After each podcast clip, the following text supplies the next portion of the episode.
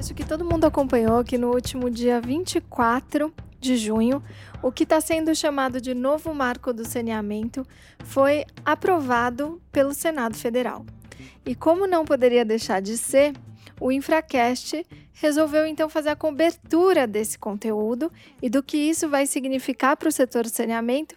Afinal de contas, nós temos aqui, além do Boa e nossa participação especial, um fundador do Infracast que é militante no tema do saneamento e que vai poder contar para a gente um pouquinho do que representa esse momento histórico. Então, nesse bate-papo, e a gente decidiu fazer esse formato, eu e o Fernando vamos conversar um pouquinho sobre o novo marco legal de saneamento. O Fernando, enfim, dispensa apresentações e comentários, mas eu queria dizer que é uma honra e uma alegria enorme poder aprender com você sobre esse tema. Todos os dias eu aprendo. A honra é toda minha. Tá um pouco chapa branca esse programa. Mas realmente é um marco, não só porque é um, uma nova lei, mas porque é um marco histórico para o setor de saneamento. Né?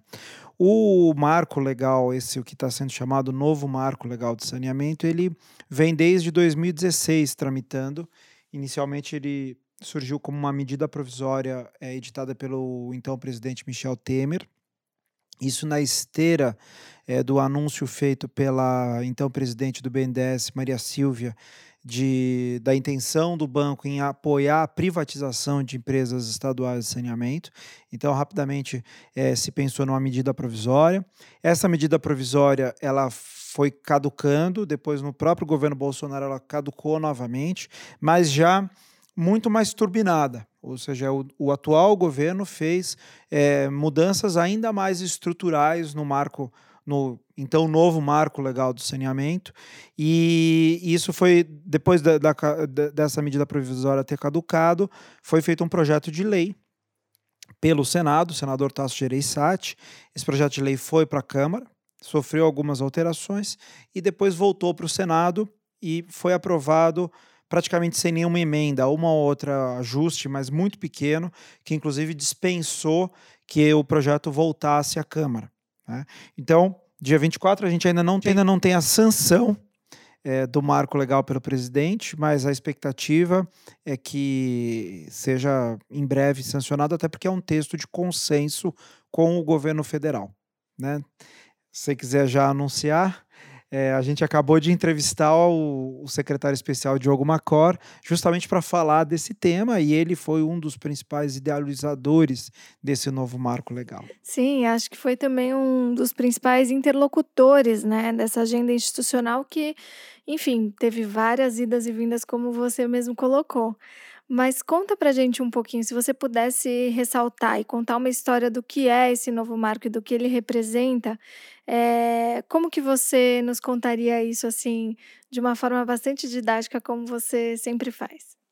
Eu chamaria a atenção para cinco grandes pontos do novo marco legal. São eles regionalização, regulação, concorrência, privatização e metas para universalização.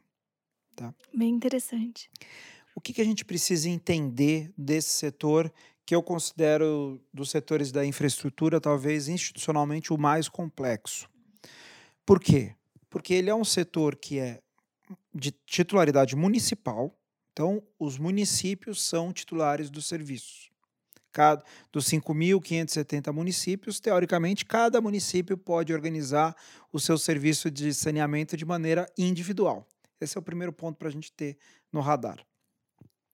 Uma decisão do Supremo, inicialmente de 2013, confirmada é, em dois, no, no ano passado, ela decidiu que em regiões metropolitanas, e regiões metropolitanas são é, áreas criadas por leis complementares estaduais em regiões metropolitanas, a titularidade do serviço não é mais exclusivamente municipal ela é uma titularidade compartilhada. Isso quer dizer o quê?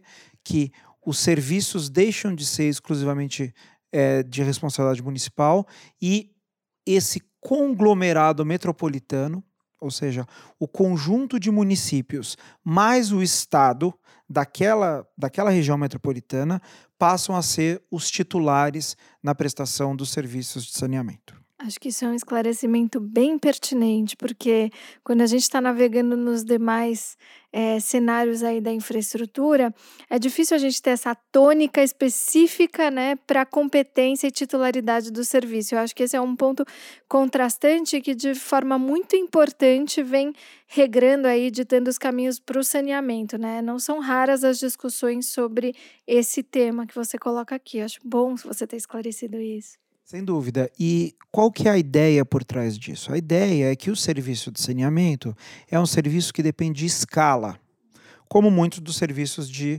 infraestrutura. O que, que isso quer dizer? Quer dizer que, vamos pegar um exemplo muito simples.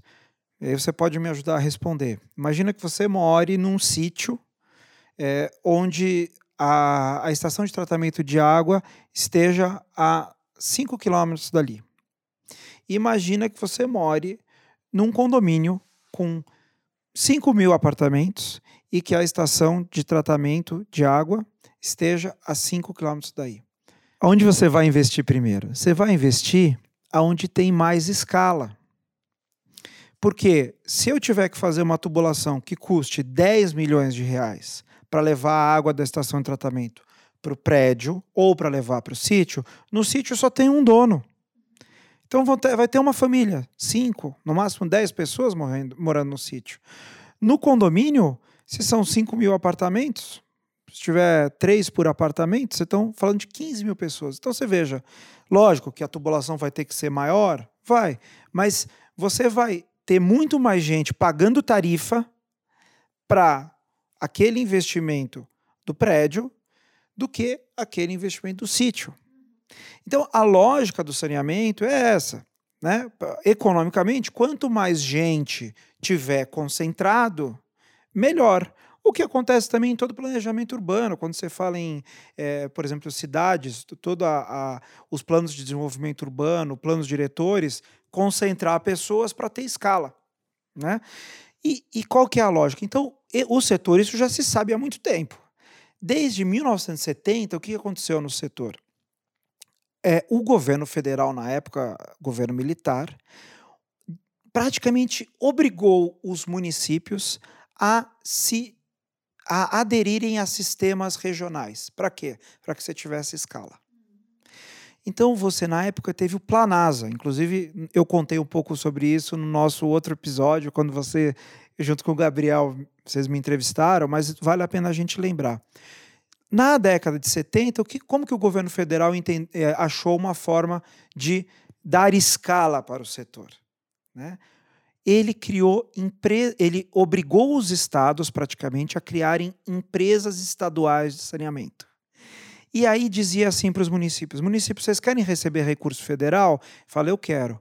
Então você vai transferir a concessão de saneamento do seu município para a empresa estadual. Que tem a prestação regionalizada e que dialoga com esse primeiro aspecto que você ressaltou. Exatamente. Entendi. É bom beber desses, dessas fontes históricas, né? Exatamente. Nos... Por isso que no Brasil, com exceção do Mato Grosso, que é, liquidou a sua empresa estadual por uma decisão política, todos os estados da federação tem uma empresa estadual de saneamento que opera, se não a totalidade dos municípios, uma boa parte de, desses municípios. Por exemplo, em São Paulo, a Sabesp, empresa estadual, opera 368 municípios de um total de 500, é isso? Quantos?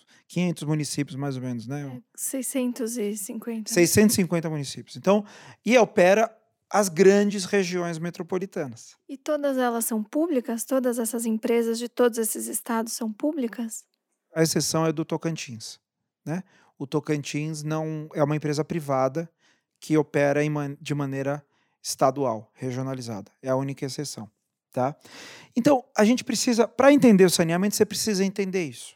E uma das dúvidas que sempre é, enfim, estiveram aí no centro das discussões e que eu acho que você pode esclarecer é, para que a gente fundamente aqui o ponto de partida sobre essa nossa conversa, é um pouco como hoje é feita a regulação desses serviços, porque você mencionou a titularidade e a competência por esses serviços, originalmente, inclusive por uma decisão do Supremo Tribunal Federal, é do município, a não ser nos lugares em que haja um adensamento suficiente, porque, como esses serviços são em rede, é, nesses casos, então, a prestação seria regionalizada.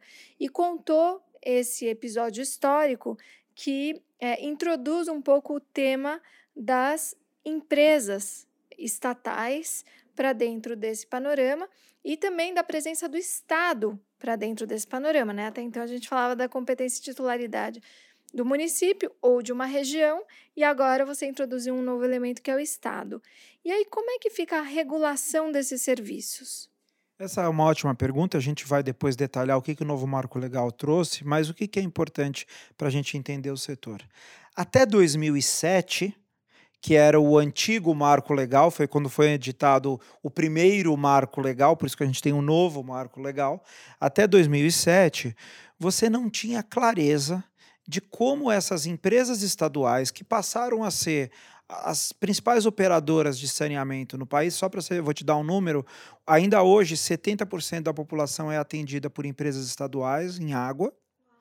É, 10% já é privado, um pouquinho menos, 6, 7, dependendo da forma como você calcula. E o restante são serviços autônomos municipais, autarquias municipais que prestam serviço. Então a maioria ainda é empresa estatal. Né? Agora, falando da regulação, antes do marco legal lá de 2007, não esse que a gente está discutindo agora, você não tinha clareza nem obrigatoriedade de você ter regulação, nem tão pouco contrato. Muitas dessas empresas estaduais, elas prestavam o serviço sem contrato, ou com contratos muito precários. E o que, que a Lei 11445 fez, é, essa lei de 2007? Ela, ela criou obrigatoriedade de contratos. De programa. Conhecidos como contratos de programa, isso quando firmados entre uma empresa pública e um município, uhum. e também de contratos de concessão, quando o município dizia: Eu não quero aderir ao sistema público, ou o meu contrato venceu, eu não estou mais na ditadura militar, não quero mais aderir, eu quero eu achar minha solução. Uhum. Aí, nesse caso, ele fazia uma licitação e contratava via contrato de concessão. E aí, a Lei 11445 exigiu a regulação. O que, pelo direito administrativo, quem pode definir sobre regulação é o titular do serviço. Então, via de regra, o município poderia criar a sua agência reguladora. Só que você pode imaginar 5.570 agências reguladoras, um tema super especializado, o município não tem condições de fazer. Claro. Né? O que ocorreu foi também um movimento de os estados criarem as agências reguladoras estaduais. E aí, muitos deles, quando começaram a formalizar os contratos que de fato eles já prestavam serviço nos municípios, as empresas estaduais, já prestavam. Só que pelo marco legal de 2007 eles tiveram que formalizar. Então firmaram contratos, foram firma, formalizando e essa agência reguladora estadual regulou a empresa estatal. Passou a regular a própria empresa estatal. Passou a regular o serviço, certo? Independente de por quem ele era é, prestado. É, na verdade, as, as, a, a maior parte das agências reguladoras estaduais foram criadas para regular, não exclusivamente, mas majoritariamente, as próprias empresas estaduais. Dentro de um modelo de regulação em que ela tinha que regular uma empresa que tinha 367 contratos como a Sabesp. Então ela regulava a empresa, porque ela não ia regular cada um dos contratos de maneira individual. Agora, quando você e você teve um crescimento de concessões privadas de 2007 até agora, aí você tinha ou essas próprias eh, agências estaduais regulando também os contratos privados, ou você tinha agências municipais criadas para regular exclusivamente aquele contrato, e um fenômeno interessante que foram as agências regionais principalmente criadas por consórcios públicos municipais. Eu cito aqui a Ares PCJ, de, de, de, da região de Campinas, Jundiaí, e a Agir, do, do Vale do Itajaí, eh, Blumenau, em, em, Santa Catarina, são dois exemplos disso. Então, são agências criadas por municípios que disseram assim: eu não quero depender mais do Estado, nem na prestação de serviços, ou seja, eu não quero mais ficar com a empresa estadual, e eu não quero nem ter a agência reguladora estadual me regulando. Eu quero ter uma agência que seja intermunicipal. Então, esse foi um fenômeno que a gente viu acontecer também a partir de 2007. Tá? Muito interessante. E aí, o que, que o novo marco, e aí o novo marco mesmo, esse aprovado pelo Senado, ainda não é, sancionado, como você falou, mas o que, que esse novo marco fala a respeito da regionalização e por que, que ele é tão emblemático? Vamos lá.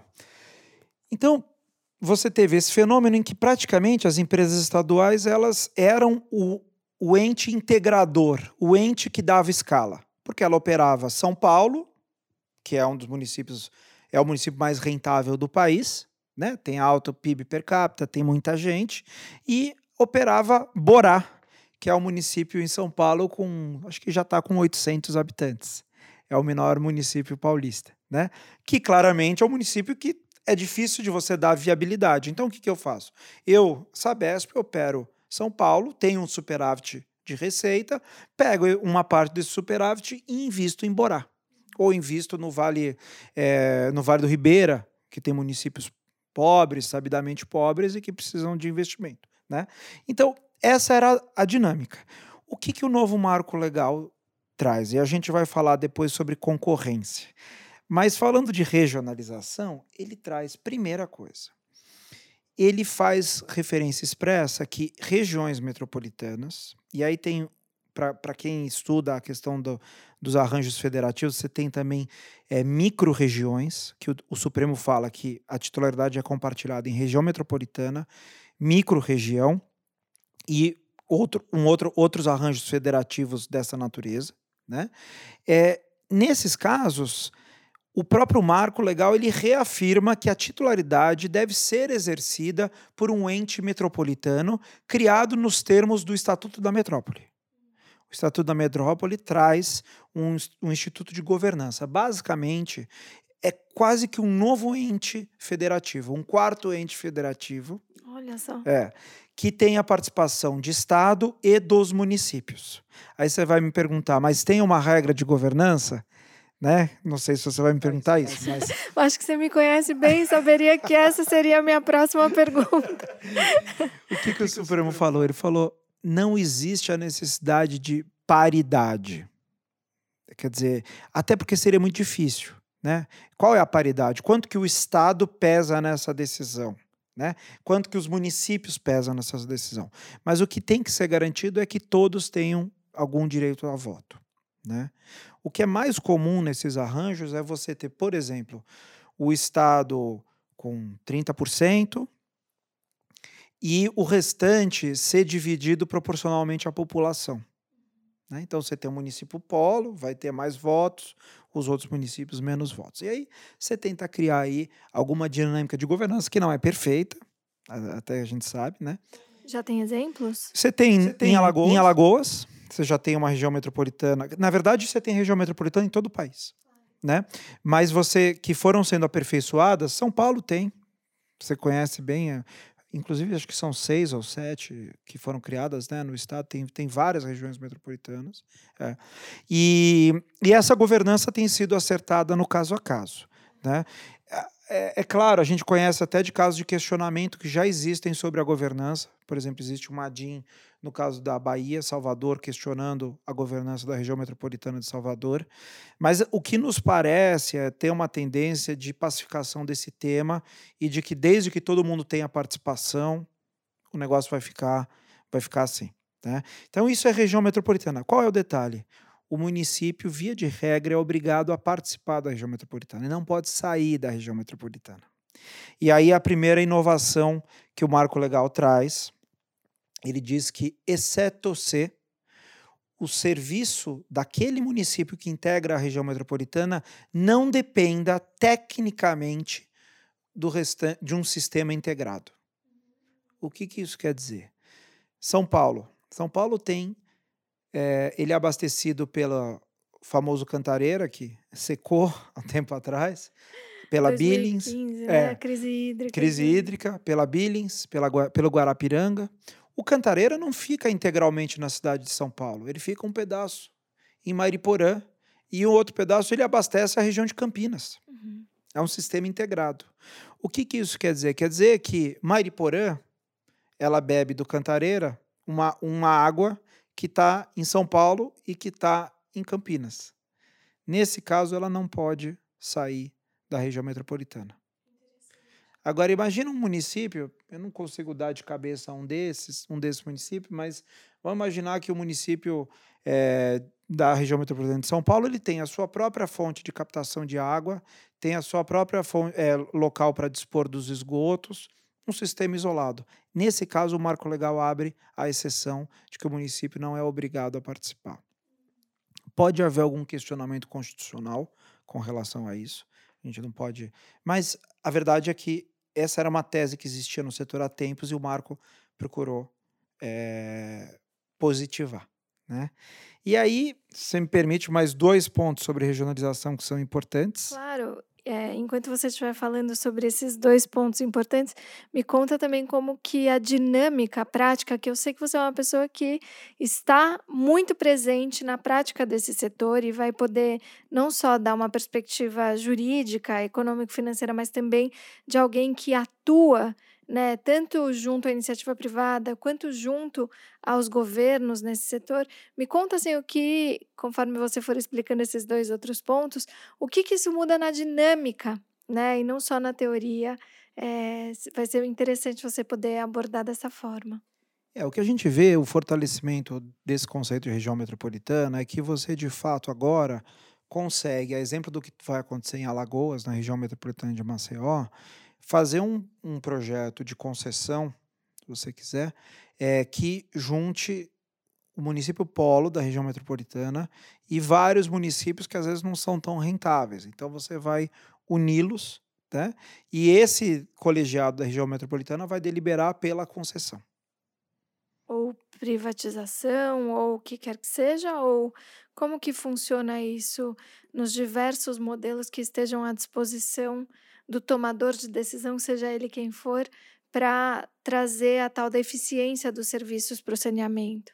É, pela nova lei, o que ou você opta pela concessão para iniciativa privada, ou pode ser até para uma empresa estatal, mas tem que ser via concessão por meio de licitação, né, se ela ganhar a concessão. Ou você faz cada município prestando o seu serviço através de um serviço autônomo municipal. Isso também seria possível o que é meio improvável.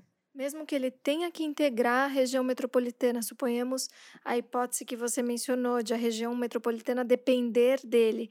É, nesse caso, ainda assim, ele poderia é, eventualmente optar pela prestação direta. direta, individual do próprio município é uma discussão. É, em tese daria para argumentar isso, mas ele teria que submeter isso ao colegiado. Entendi. E aí pode ser que o Estado usasse da força dele para dizer, olha, você vai destruir o sistema, né?